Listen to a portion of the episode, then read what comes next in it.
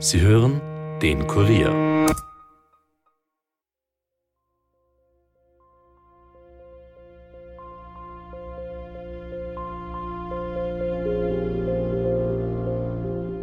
Das, das muss Geist haben, also ich habe es eh nicht gehört. Das muss Geist haben, das war schief. Ja. Das war schief. Wir waren alle schockiert, weil das keiner glaubt hat nicht, dass er. Für uns war er der brave und nette Geschäftsmann. Nicht? Bisschen so mit den russischen Mafia und so alles geredet worden. Ne? Die waren, was ich, man kann ja nicht nur das nachsagen, was man gehört hat. Ne? Und da hat sie die ganzen Berichte gesammelt gehabt, diese Zeitungsausschnitte. Und da war natürlich von mir Vater als Ermittler und das war alles angestrichen mit Marker und so.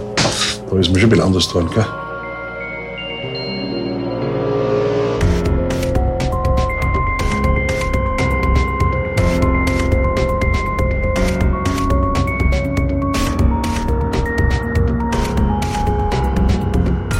Willkommen zu Dunkle Spuren, dem True Crime Podcast des Kurier, in dem wir ungelöste Kriminalfälle aus Österreich ganz neu aufrollen.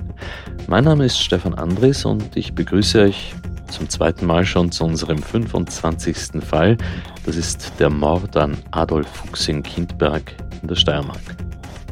Den Fall hat unsere Reporterin Valerie Kripp recherchiert und im ersten Teil haben wir gehört, dass das 62-jährige Opfer mit einem hochbrisanten militärischen Sprengstoff umgebracht worden ist, der unter seinem Autositz deponiert war. Die Spur, die führt uns in die Slowakei, wo Adolf Fuchs Geschäfte gemacht hat. Dort hat er sich offenbar mit den falschen Leuten angelegt. Sein Todesurteil scheint eine Anzeige gewesen zu sein, die er gemacht hat, weil plötzlich Geldzahlungen ausgeblieben sind. Und es haben sich einige Fragen aufgetan. Zum Beispiel, wie es möglich war, dass so eine Tat in einem so beschaulichen Ort durchgeführt werden konnte und vor allem, wer zu einem so brutalen Mord fähig ist und nicht einmal davor zurückschreckt, weitere Opfer in Kauf zu nehmen.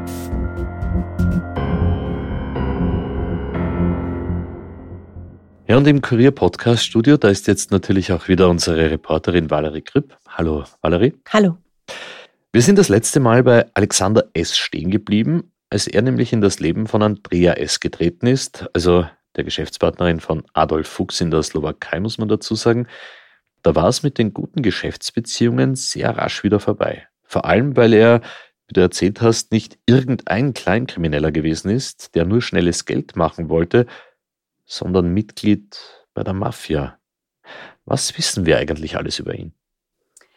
Also Alexander S. stammt, wie ich ja schon im ersten Teil erzählt habe, aus der Ukraine, ist mehrfach vorbestraft und hat sich, wann genau wissen wir leider nicht, in der Slowakei niedergelassen. Ende der 90er Jahre dann, da war Ende 30, hat er dort die damals 24-jährige Andrea S. geheiratet. Gewohnt haben die beiden in Nowe Samki. Das ist eine Stadt mit 37.000 Einwohnern östlich von Bratislava. Seinen Lebensunterhalt in der Slowakei hat er mit allerlei dubiosen Geschäften verdient und ist mit seinen Geschäftspartnern, naja, sagen wir, nicht zimperlich umgegangen. Wie genau meinst du das? Wie die Ermittler herausgefunden haben, ist schon einmal ein Geschäftspartner von ihm in der Slowakei umgekommen. Der Mann hat einen tödlichen Autounfall gehabt, aber das Ganze war mehr als suspekt. Also war das kein gewöhnlicher Unfall? Ja, das ist die Vermutung. Also, dass Alexander S. ihn aus dem Weg geräumt haben könnte. Und noch etwas. Kriminalreporter Hans Breitegger hat es ja schon im ersten Teil kurz erwähnt. Da ist es um ein Haus in der Slowakei gegangen, das Adolf Fuchs gehört hat. Darin hat eine Frau gewohnt, die sich geweigert haben soll, auszuziehen. Alexander S. soll sie erst mehrere Male bedroht haben und dann, irgendwann, ist sie einfach spurlos verschwunden. Wie bitte? Ja, das ist alles kaum zu glauben. Man hat Blutspuren in dem Haus gefunden und die Polizei geht davon aus, dass sie ermordet worden ist. Jedenfalls ist sie nie wieder aufgetaucht. Das klingt so, als würde dieser Alexander S. wirklich vor gar nichts zurückschrecken. Ja, das sind eindeutig die Methoden der Mafia. Da sind sich auch die Ermittler ziemlich sicher. Und äh, Alexander S. war jedenfalls Teil dieses kriminellen Geflechts, wenn nicht sogar ein höheres Tier in dieser Ostmafia. Ja gut, und bei der Mafia, da haben Attentate mit Sprengstoff kann man so sagen, eine gewisse Tradition. Zum Beispiel, wenn man da an den italienischen Mafia-Richter Giovanni Falcone denkt, der ist vor 30 Jahren von der Cosa Nostra in Sizilien auf genau diese Art und Weise umgebracht worden. Ja, genau, da hast du recht. Also Valerie, das klingt alles so, als wäre Alexander S. es gewesen. Also als hätte er Adolf Fuchs getötet, oder? Tja, ganz so einfach ist die Sache aber leider nicht. Wie du noch merken wirst, ist der Fall nämlich wirklich sehr komplex. Denn es ist dann noch jemand anderer ins Visier der Ermittler geraten. Okay, und wer ist das? Darauf komme ich gleich noch zurück. Vorher sind wir nämlich nochmal nach Kindberg gefahren und haben uns bei den Menschen dort umgehört. Denn dass das beschauliche Städtchen auf einmal zum Tatort eines Mafia-Anschlags wird, damit hat dort natürlich niemand gerechnet. Und ich wollte wissen, wie die Kindberger den Bombenanschlag erlebt haben und was es mit ihnen gemacht hat, als plötzlich von der Mafia im Ort die Rede war. Wir sind beim Tatort gestartet und dort vor der Polizeistation haben wir gleich jemanden gefunden, der sich noch erinnern konnte. Es war eine ältere, freundliche Dame, die auf ihrem Elektrorollstuhl unterwegs war. Nein, das, das muss geischt haben, also ich habe es nicht gehört. Das muss geischt haben, das war schier. Ja. Das war schier. Ich bin auch nicht schauen gegangen nachher, wie sie es erfahren haben. Weil ich tue das nicht. Gell. Ich tue das nicht. Das, das ist eine andere Sache. Gell. Weil, aber sonst noch. Also es war schon Gesprächsstoff für Wochen, kann man sagen. Die Frau erzählt von einem ohrenbetäubenden Knall der Explosion. Das Opfer hat sie, so wie viele in Kindberg, natürlich gekannt, wenn auch nur oberflächlich. Ich, ich habe ihn persönlich schon kennt vom Geschäft aus, weil der so ein Spielzeuggeschäft gehabt aber nur vom Geschäft, weil ich hab drei Kinder gehabt. Aber sonst war sie eigentlich nichts Besonderes. Und was war er so für ein Typ? Also, wie haben Sie ihn so empfunden äh, im, im, im Geschäft? Sehr nett eigentlich. Sehr nett. Also, Da kann ich, sehr nett. Ist auch seine Frau sehr hilfsbereit. Tut nicht, was das Geschäft bel- anbelangt. Sehr gibt es überhaupt nichts.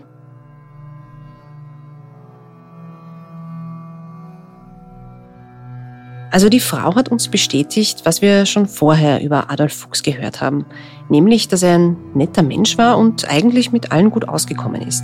Interessant war aber, was sie am Schluss gesagt hat. Also, dass sich die Meinung über ihn nach seinem Tod verändert hat. Das haben wir nicht nur einmal gehört. Ich habe gearbeitet in der Föst und wir haben jetzt gerade ein Jahr eine Bomben explodiert. Ne? Gibt es nicht ne? in Kindberg. Dann gibt es einmal eine Rauferei vielleicht, aber das war schon. Ne? Und ja, dann einmal gehört, wer war, wer es war und, und was war. Und, und haben wir natürlich alle ein bisschen schockiert. Ne? Vor allem den Herrn Fuchs, ihr kennt alle miteinander. Nicht? Das ist ein Spielwarengeschäft. Und durch die Recherchen, was man dann eben gehört hat, was er da so seine Geschäfte gemacht hat in der Tschechei und so, das war natürlich dann schon. Und da haben wir dann schon ein bisschen nachdenken und ein bisschen Angst gehabt. Den Mann, den wir gerade gehört haben, haben wir vor der Konditorei ein bisschen weiter die Hauptstraße in der Nähe vom Rathaus getroffen. Er ist dort neben einem Brunnen gestanden, hat ein Baseballcap und ein rotes Sportshirt getragen, war ein bisschen korpulenter und sein weißer Bart war akkurat getrimmt. Er hat natürlich die Slowakei und nicht Tschechien gemeint. Das hat er in dem Moment verwechselt. Was war das für Ja, ein war Mensch? ganz ein netter. Also, ich kann überhaupt nichts sagen. Nicht? Ich habe relativ viel einkauft, weil er ja so Eisenbahn-Fan ist. Für meinen Sohn habe ich damals eine Elektroeisenbahn und da habe ich alles bei ihm gekauft. Nicht? Und also ganz eine nette Familie. Die Frau auch und auch der Sohn noch. Und, ne? und also, wir waren alle schockiert, weil das keiner glaubt hat nicht, er. Für uns war er der brave und nette Geschäftsmann. Nicht? Und was er da hinter sich mit um, weiß man nicht. nicht? Wir gehört haben mit seinen Autogeschäften und mit den ganzen, was er da gehabt hat. Nicht? Und, und da waren wir schon, haben wir schon geschaut alle. Nicht? Wie man sich denken kann, war der Schock in Kindberg groß und ist es teilweise immer noch. Ein bisschen später sind wir dann mit einer älteren Frau ein paar Meter weiter vor dem Biber ins Gespräch gekommen. Und wie sich herausgestellt hat, ist sie eine Freundin der Witwe, also der Frau von Adolf Fuchs. Sie wollte nicht namentlich genannt werden, also nennen wir sie hier Margit Großauer. Sie hat kurze weiße Haare, eine große Brille mit auffälligem zartrosa Rand und war gerade am Heimweg vom Arzt. Sie hat sogar noch die Bilder vom Tatort vor Augen gehabt. Und die Häuser waren voll Blut, das sie gespritzt hat. Ah, das war schier.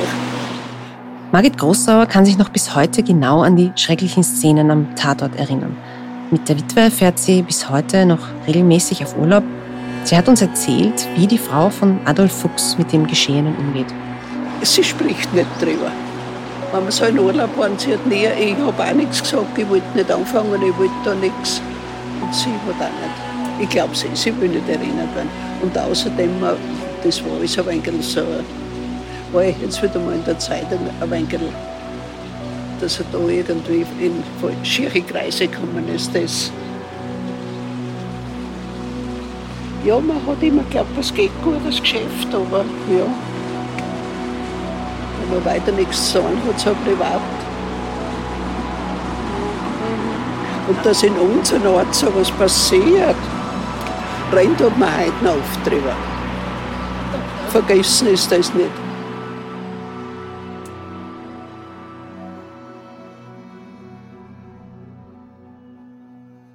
Wir sind dann schon am Rückweg zum Auto gewesen, als uns eine schlanke Frau mit langen blonden Haaren und trauriger Stimme bemerkt hat. Du kannst dir ja vorstellen, mit Kamera und Mikrofon fällt man in so einer kleinen Stadt schon auf. Sie hat uns jedenfalls bestätigt, dass noch viel mehr hätte passieren können. Weil ein Bekannter von mir, der ist gerade da mit dem Moped aufgefahren. Weil der hat gesagt, kannst du dir nicht vorstellen, der ist umgefallen mit dem Moped, so geschreckt hat er sich nicht. Der ist gerade da aufgefahren. Weil das war so eine Ding, hat er gesagt, und die Teile sind ja überall, glaube ich, liegen, haben sie gesagt. Nicht? Von, von Mau und von Auto. Nicht? Und sie hat Adolf Fuchs anders beschrieben, als wir es bisher gehört haben. Ja, ich weiß es nicht, der war so zurückgezogen. Gell? Er hat nur gewisse Kontakte gehabt, haben sie gesagt. Also mit normalen, so wie mir, hat er eigentlich gerade gereist, wenn du vorbei bist. Nicht? Okay, okay. Aber mehr nicht, nicht. Also man kann nicht sagen, dass er also eher zurückgezogen und nicht so. Und in die gewissen Kreise hat es Ja, gelassen. Hallo. Und was für Kreise Ja, so ein bisschen so mit den russischen Mafia und so ist geredet worden. Nicht? Die waren, was ich, man kann ja nicht nur das nachsagen, was man gehört hat. Nicht? Mehr kann man ja nicht. nicht? Genau, genau. Ja, ich weiß nur, dass die Frau hinten noch lange Angst gehabt hat, das weiß ich.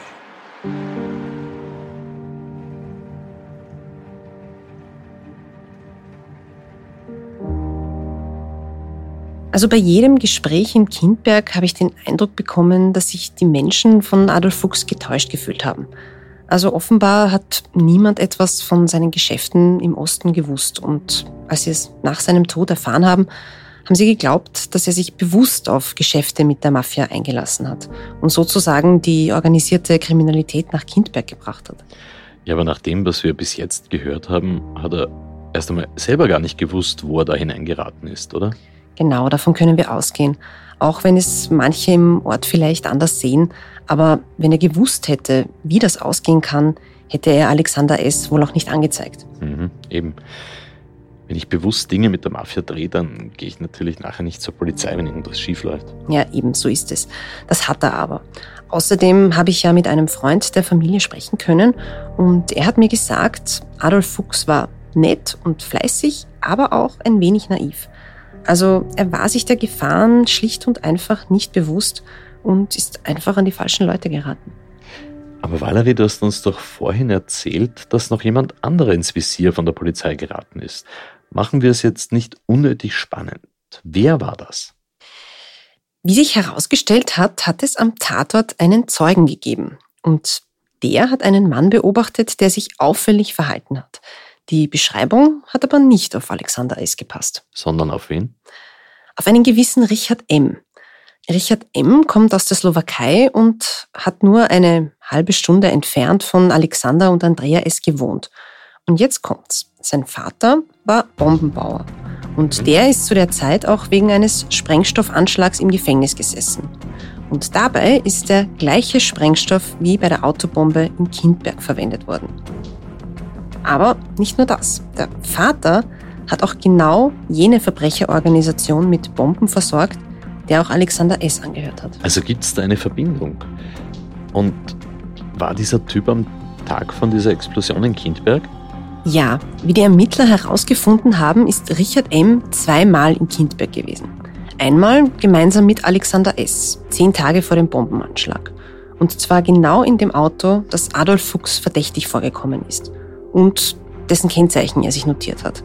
Das haben wir ja im ersten Teil gehört. Offenbar wirklich, um Adolf Fuchs auszuspionieren. Also seine böse Vorahnung war durchaus berechtigt. Und dann nochmal am Tag der Tat. Da wurde er auch von dem Zeugen gesehen. Die Ermittler gehen davon aus, dass Alexander S. Richard M. mit dem Bombenanschlag beauftragt hat und er die Bombe gebaut, angebracht und gezündet hat. Also möglicherweise angeheuert hat, verstehe. Aber wie hat er die Bombe dann eigentlich deponieren können, ohne dass das dort irgendwem auffällt? Wie gesagt, haben sie Adolf Fuchs beobachtet. Sie haben also gewusst, dass er sein Auto immer auf demselben Parkplatz geparkt hat. Man kann davon ausgehen, dass Richard M. das Auto kurz davor aufgebrochen und die Bombe unter den Sitz gelegt hat. Und das soll niemandem aufgefallen sein? Ich meine, das ist ja ein kleiner Ort dort. Die Ermittler haben mir gesagt, dass das bei solchen Profis innerhalb von ein paar Sekunden erledigt ist. Also das Auto aufbrechen, Bombe hineinlegen und wieder zumachen. Also wenn da nicht zufällig gerade jemand vorbeigeht, bleibt das unbemerkt. Und der Parkplatz ist auch ein wenig nach hinten versetzt, also von der Hauptstraße aus. Das hat dem Täter natürlich in Hände gespielt. Also gut. Aber was ich immer noch nicht verstehe, warum der Fall dann ungelöst ist. Die Lösung, die liegt ja hier quasi auf dem Tisch. Tja, das liegt vielleicht daran, dass dann plötzlich eine wichtige Person in dem Fall verschwunden ist. Wer ist das denn jetzt wieder? Moment. Das und wie genau sich der Anschlag abgespielt hat, das hören wir nach einer kurzen Werbepause.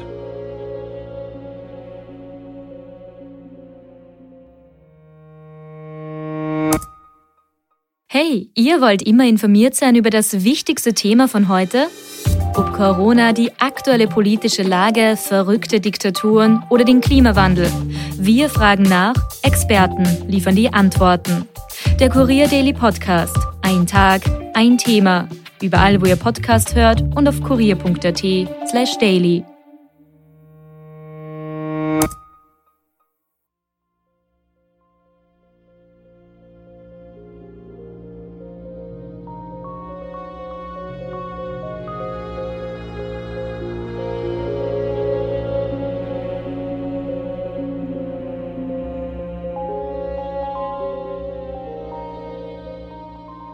Willkommen zurück zum Fall Adolf Fuchs. Vor der Pause haben wir gehört, dass Alexander S., der Mann von Fuchs Geschäftspartnerin Andrea S., ein schwerkriminelles Mafiamitglied gewesen ist, in dessen Umfeld immer wieder Menschen auf mysteriöse Weise ums Leben gekommen oder verschwunden sind. Und dass er womöglich Richard M., einen Slowaken, dessen Vater schon Bombenbauer war, damit beauftragt hat, Adolf Fuchs zu töten. Richard M. ist jedenfalls am Tag des Anschlags in Kindberg gesehen worden. Und jemand, der in diesem Fall eine wichtige Rolle spielt, ist dann auch verschwunden. Wer war das eigentlich, Valerie? Darauf komme ich gleich zu sprechen, denn ich wollte mir noch anschauen, wo Richard M. an diesem 30. Oktober 2000 in Kindberg gesehen worden ist und wie das genau abgelaufen ist. Ich habe ja für die Recherchen recht viel Zeit in Kindberg verbracht und auch Hans Breitegger, der ehemalige Kriminalberichterstatter bei der kleinen Zeitung, den wir ja schon aus dem ersten Teil kennen, war so nett, sich das mit mir anzuschauen. Also hier wurde er gesehen. Da, gab es einen Zeugen, den, der ihn hier noch gesehen hat, oder? Genau. Die Beschreibung passt auf den Richard. Ja. Das ist die, das ist die Autobahn. Das ist, das die, ist die Autobahn. Die, S6, nein, nicht die Autobahn, sondern die, Schnell, die ja. S6 Schnellstraßen. Ja. ja. Semmering-Schnellstraßen. Mhm. Okay. Gut, ja, hier dann hört das. Ja, von hier Blick. sieht man noch ein bisschen was. Nein, nein, du siehst, du siehst schon hin. Ja. Weil der rote Wagen fährt in dem Bereich, weil da ist ja die Kurven. Ah ja, stimmt. Ja. Der, hat, der hat den genau gesehen und hat den zündet. Also wir wissen ja, dass Adolf Fuchs an dem Tag von seinem Spielzeuggeschäft die Hauptstraße entlang in Richtung Schnellstraße gefahren ist. Dort, wo die Straße eine Kurve macht, ist sein Auto explodiert und circa 50 Meter weiter ist die Brücke von der S6, die die Hauptstraße überquert. Und genau darunter ist Richard M. gesehen worden. Denn von dort aus soll er die Bombe gezündet haben. Okay, also hier wurde er noch gesehen, aber wo er dann, in welche Richtung er dann gelaufen ist oder wie das Nein, nein, der ist nicht gelaufen, den haben's nur, der nur, es hat nur zum Zeitpunkt jemanden stehen gesehen, der hat ihm ja keine Beachtung geschenkt, weil ja keine Notwendigkeit bestanden hat, da stehen viele Leute, nicht? da ist halt einer gestanden. Nicht? Und der ist da vorbeigegangen und hat das offenbar da irgendwoher da gesehen, genau, kann ich das auch nicht sagen jetzt. Und und da weiß man aufgrund der Ermittlungen, dass der die Bomben gezündet hat. Die Ermittlungen haben gezeigt, dass die Bombe keinen Selbstzünder gehabt hat, also zum Beispiel nicht durch das Starten vom Auto aktiviert werden konnte, sondern einen Fernzünder. Richard M. soll also unter der Brücke gewartet haben, bis er Adolf Fuchs aus der Kurve herausfahren gesehen hat und soll dann den Sprengkörper ausgelöst haben. Womit genau, weiß man leider nicht, aber das könnte zum Beispiel ein Handy gewesen sein. Aber das, da siehst du schon schön. Ja, da haben Sie recht, ja, stimmt. Das ist ja. eigentlich bei der Pizzeria da jetzt. Ja, ja. sicher, weil der ist ja runtergefahren, nicht? aber die müssen ja gewusst haben, dass der da herkommt. So ist es. Sie müssen ja gewusst haben, dass er in die sicher, Richtung fährt ja. und nicht in die andere. Ja. Hans Breitegger hat hier etwas Wichtiges angesprochen. Der Täter muss genau gewusst haben, dass Adolf Fuchs an diesem Vormittag in Richtung S6 fährt und nicht in die entgegengesetzte Richtung. Sonst wäre er ja falsch gestanden und hätte die Bombe vielleicht nicht zünden können. Das bestätigt also noch einmal, dass Sie ganz genau über das Opfer Bescheid gewusst haben, also auch was den Tagesablauf betrifft zum Beispiel. Das ist wirklich gruselig. Und wir wissen jetzt, dass ein Fernzünder verwendet worden ist. Valerie, was sind denn die nächsten Schritte von den Ermittlern gewesen? Tatsächlich haben dann die Indizien für einen Haftbefehl gegen Alexander S. als mutmaßlichen Auftraggeber gereicht. Und ähm, er ist am 2. Februar 2001 von einem Spezialkommando in der Slowakei festgenommen worden und an Österreich ausgeliefert worden. Und was ist mit Richard M.? Dazu komme ich gleich, denn bei der Hausdurchsuchung in der Wohnung von Andrea und Alexander S. in Nowe Samki sind die österreichischen Ermittler auf etwas gestoßen, das sie erschaudern hat lassen. Ja, und was war das? Das hat unser Ermittler Herbert Frick erzählt, der ja damals mit dabei war. Bei der Hausdurchsuchung waren wir dabei. Und da hat sie die ganzen Berichte gesammelt gehabt, diese Zeitungsausschnitte. Und da war natürlich für mich ein Vater als Ermittler und das war alles angestrichen mit Marker und so. Da ist mir schon ein bisschen anders geworden, gell? Mhm. Ich habe da dann daheim meine Familie evakuiert, einmal so eine Woche oder 14 Tage. Und immer unter Auto geschaut, ob die Bombe überliegt. Also die Polizei kommt in die Wohnung von Andrea und Alexander S. und dort liegen Zeitungsausschnitte von den Berichten aus Kindberg. Als sie genauer hinschauen, sehen sie, dass überall der Name von Ermittler Fulk mit Marker angestrichen ist. Das hat ihn so sehr beunruhigt, dass er nicht nur Angst um sein Leben, sondern auch um das seiner Familie bekommen hat und sie in Sicherheit gebracht hat. Das ist wirklich unfassbar. Die sind nicht einmal davor zurückgeschreckt, die Polizei ins Visier zu nehmen. Ja, das muss man sich einmal vorstellen. Ein erfahrener Kriminalpolizist, der jedes Mal, bevor er ins Auto steigt, schaut, ob da nicht irgendwo eine Bombe deponiert worden ist. Wie du vorhin gesagt hast, da denkt man an den Mafia-Terror der 90er Jahre in Italien, wo Polizisten, Juristen und Politiker Angst um ihr Leben haben mussten. Das sind also ganz neue Dimensionen für die Ermittler gewesen. Ja, und ist dann eigentlich irgendetwas passiert? Nein, zum Glück nicht. Er hat mir erzählt, dass er die ersten ein, zwei Wochen danach wirklich fertig war und Angst gehabt hat. Aber irgendwann hat er dann beschlossen, es zu verdrängen und einfach weiterzumachen wie bisher. Ähm, er hat sich irgendwie ja, nicht verrückt machen wollen, auch weil es nichts gebracht hätte. Also wenn ihn die Ostmafia wirklich hätte töten wollen, hätte er das auch nur schwer verhindern können. Also dieser Fall hat es wirklich in sich. Also Alexander S. haben sie festnehmen können und nach Österreich gebracht. Aber Andrea S.? Immerhin war es ja auch ihre Wohnung, wo man diese Zeitungsausschnitte gefunden hat. Ja, gegen Andrea S. hat man nie wirklich etwas in der Hand gehabt. Also man weiß bis heute nicht, welche Rolle sie bei dem Ganzen gespielt hat, wie viel sie gewusst hat, inwiefern sie beteiligt war. Das ist auch der Grund, warum wir ihren vollen Namen nicht nennen. Aber sie ist schon befragt worden. Das schon, in der Slowakei, ja. Dort hat sie beteuert, von nichts gewusst zu haben. Die Polizei glaubt eher nicht, dass sie das von Anfang an geplant hat, sondern dann halt, ja, mitgemacht hat. Also doch nicht ganz so unschuldig sein könnte. Ja, und was hat der Richard M., dieser mutmaßliche Bombenleger, eigentlich gesagt? Hat er sie ent- oder belastet? Tja, das ist eine gute Frage. Ich kann sie nur leider nicht beantworten. Und wieso nicht? Hat man ihn nicht verhört? Das wollte man natürlich, aber dann ist etwas Unerwartetes passiert, wie, das muss man sagen, so oft in dem Fall. Wie wir dann den einvernehmen wollten, da ist der auf einmal verschwunden gewesen. Dann rufe ich an, mein Freund drüber, der OK, habe ich gesagt, du, wie schaut's aus, den Burschen brauchen wir. Ja, hat er gesagt, sie haben da ermittelt, sie wollten ihn holen. Er war am Vortag im Gasthaus, im Dorfgasthaus. Da waren zwei russisch sprechende Männer, also Henker. Und der Bub hat das Gasthaus verlassen irgendwann am Abend und der ist nie mehr aufgedacht. Und der ist bis heute nicht mehr da. Also gegen Richard M. hat es natürlich auch einen Haftbefehl gegeben, weil die Indizien, die waren ja erdrückend. Die Polizei hat also seine Wohnung in der Slowakei gestürmt und er war weg. Also wie vom Erdboden verschluckt. Kein einziger Hinweis, wo er sein könnte. Er ist also geflüchtet und hat sich dann irgendwo versteckt. Eher nicht, denn das letzte Mal gesehen worden ist er in einem Gasthaus in Schalla, dem Ort, wo er gewohnt hat. Das liegt etwas östlich von Bratislava. Er ist dort mit zwei Männern gesessen, die sich offenbar auf Russisch unterhalten haben. Und äh, wie man mittlerweile gut weiß, wird Russisch ja auch oft in der Ukraine gesprochen. Ermittler Herbert Fulk meint, dass das Männer von Alexander S. waren, also von der Mafia. Und die Vermutung liegt nahe, dass die ihn beseitigt haben, damit er Alexander S. nicht belasten kann. Du meinst also, sie haben ihn umgebracht? Danach sieht es aus, ja. Die Polizei glaubt nicht, dass er je wieder auftauchen wird. Das ist alles nicht mehr zu glauben in diesem Fall. Wenn ich jetzt richtig mitgezählt habe, dann sind wir mittlerweile bei vier Menschen, die im Umfeld von Alexander S. verschwunden oder sogar gestorben sind. Ja, und das Tragische ist, dass er wohl mit den Morden davon kommen wird. Aber wieso? Du hast doch erzählt, dass er festgenommen worden ist. Das ist er auch. Das hat auch eine Anklage gegeben.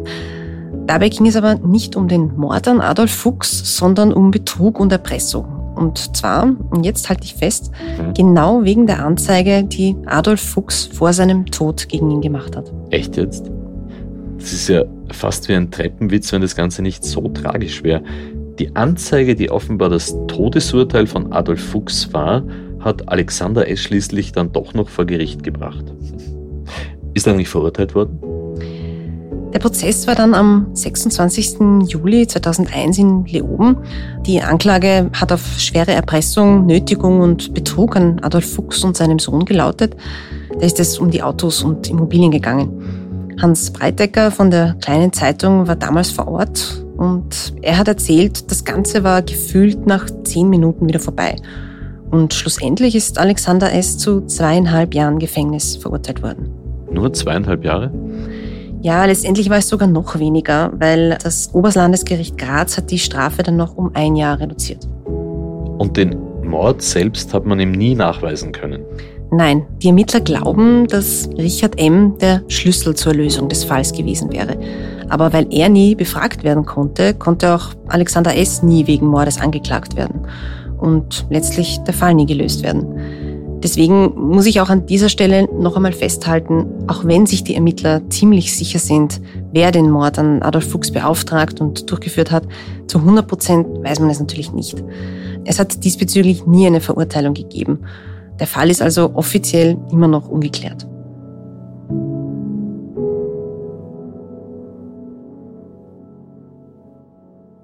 Und das bedeutet, der Mord an Adolf Fuchs bleibt ungesühnt. Für die Familie muss das unerträglich sein. Also quasi zu wissen, wer es war und dass er trotzdem immer noch frei herumläuft. Ja, auf jeden Fall. Wir haben ja im ersten Teil darüber gesprochen, dass der Sohn nicht vors Mikrofon wollte. Das liegt an zwei Dingen. Also einerseits will die Familie damit abschließen, wie er mir gesagt hat, und ja, das ist schon schwer genug. Der Sohn hat noch bis 2011 einen Zivilgerichtsprozess gegen Alexander und Andrea S. geführt, aber leider ohne Erfolg. Und irgendwann war die Belastung dann zu groß für ihn. Auch darf man nicht vergessen, von was für gefährlichen Typen wir da sprechen. Also vielleicht spielt da auch ein bisschen Angst mit. Und zweitens belastet es die Familie sehr, dass die Menschen in Kindberg sagen, sein Vater hätte die Mafia in den Ort geholt, ihm sozusagen eine Mitschuld geben. Das war auch schon kurz nach der Tat so. Und äh, der Sohn hat sich nur einmal öffentlich geäußert. Das war für einen Artikel von Hans Breitegger vor vielen Jahren. Und der Grund dafür war, dass er das klarstellen wollte.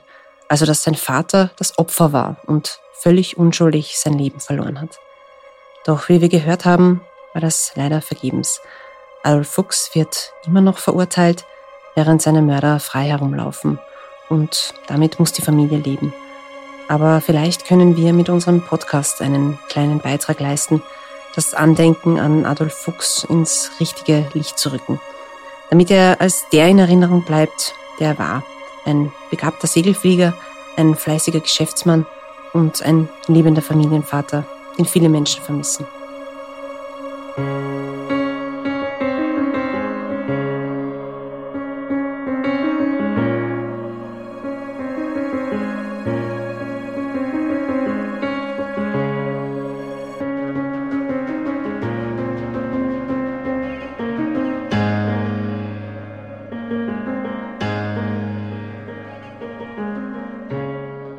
Wir danken dem Landeskriminalamt Steiermark für die Zusammenarbeit, Kriminalreporter Hans Breitegger, Freunden der Familie und allen Menschen in Kindberg, die sich für ein Interview hier bereit erklärt haben und uns so auch bei der Aufarbeitung des Falles unterstützt haben. Wenn ihr Hinweise zum Mord an Adolf Fuchs habt, dann ruft entweder direkt das LKA Steiermark an unter der Telefonnummer 059 133 60 3333 oder wendet euch an uns per Mail am besten an dunklespuren.kurier.at. Und wenn euch dieser Podcast gefällt, bitte hinterlasst eine Bewertung in eurer Podcast-App und erzählt euren Freunden davon. Ja, und folgt uns auch auf Instagram. Instagram.com slash dunkle Spuren. Dort haben wir zusätzliches Material zu diesem und allen früheren Fällen aufbereitet. Dunkle Spuren ist ein Podcast des Kurier. Moderation Stefan Andres. Reporterinnen Valerie Kripp, Yvonne Wiedler, Michaela Reibenwein, Elisabeth Hofer, der Ton von Daniel Jamanik, der Schnitt von Dominik Kanzian, der Titelsong von Tobias Schützenberger. Produziert wird dieser Podcast von Elias Nabmesnik.